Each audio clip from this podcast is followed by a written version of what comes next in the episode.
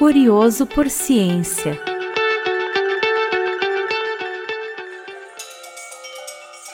Olá, eu sou a Isabelle Rodrigues.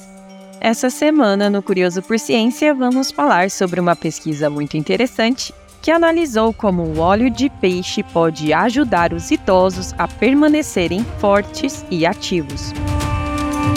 Antes de mergulharmos na pesquisa, precisamos falar sobre a sarcopenia.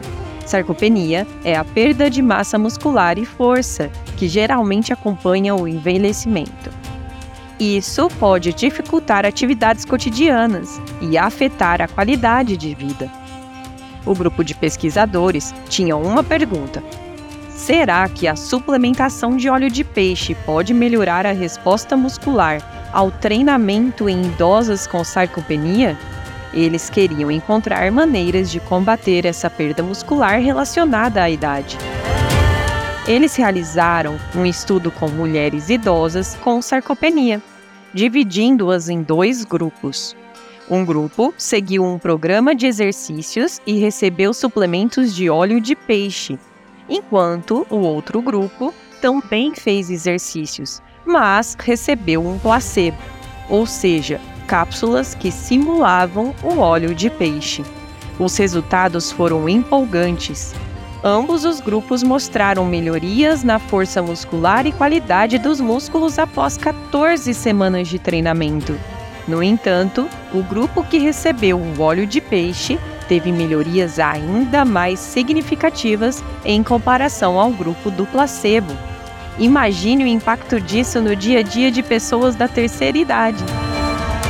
Com o avanço dessas pesquisas, futuramente é possível que profissionais da saúde possam não apenas recomendar exercícios, mas também prescrever a inclusão de óleo de peixe na dieta.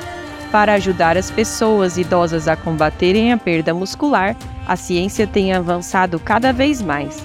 E estamos na expectativa por mais pesquisas que possam fazer uma diferença real na qualidade de vida durante o envelhecimento.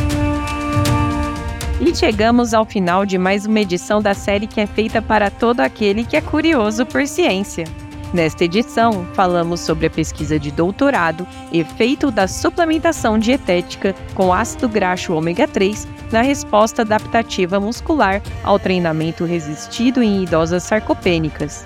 Natália Mayra da Cruz Alves, orientada pelo professor doutor Eduardo Ferrioli, nos mostrou um caminho promissor para enfrentar a sarcopenia em sua defesa de doutorado do programa de pós-graduação em Clínica Médica da Faculdade de Medicina de Ribeirão Preto, USP.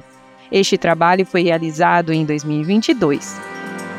Lembre-se, antes de fazer mudanças em sua rotina, sempre consulte um profissional de saúde.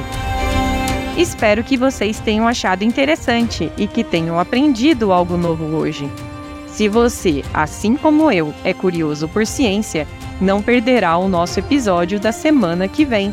Até lá! Curioso por Ciência é um podcast da Comissão de Pós-Graduação da Faculdade de Medicina de Ribeirão Preto, com produção da startup Doutor Fisiologia em parceria com a Rádio USP Ribeirão.